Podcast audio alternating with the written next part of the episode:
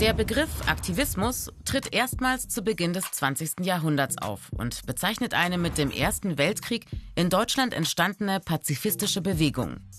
Heute versteht man unter Aktivistinnen politisch besonders aktive Personen, die bestimmte Zustände verändern wollen und mit besonderen Tätigkeiten und Leistungen ihre Vorstellungen bzw. Ziele durchsetzen wollen. So setzen sich Aktivistinnen unter anderem für politische, ökologische oder soziale Ziele ein, engagieren sich für den Frieden, demonstrieren gegen Fahrverbote für Dieselfahrzeuge, kämpfen um die Rechte von Tieren oder machen Aktionen für den Umweltschutz.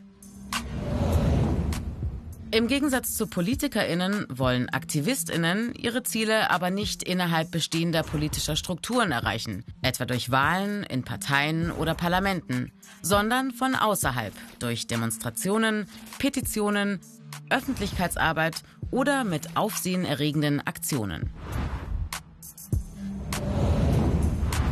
AktivistInnen sind einzeln aktiv arbeiten aber auch in Gruppen wie Nichtregierungsorganisationen, also NGOs, zusammen oder organisieren sich in Bewegungen. Sie widersetzen sich häufig den gesellschaftlichen Regeln und ihr Protest ist immer wieder geprägt von zivilem Ungehorsam. Wie der Aufruf zum Schulstreik am Freitag oder das Errichten von Blockaden beim Atommülltransport. Aktivistinnen wollen bestehende Verhältnisse nicht passiv hinnehmen.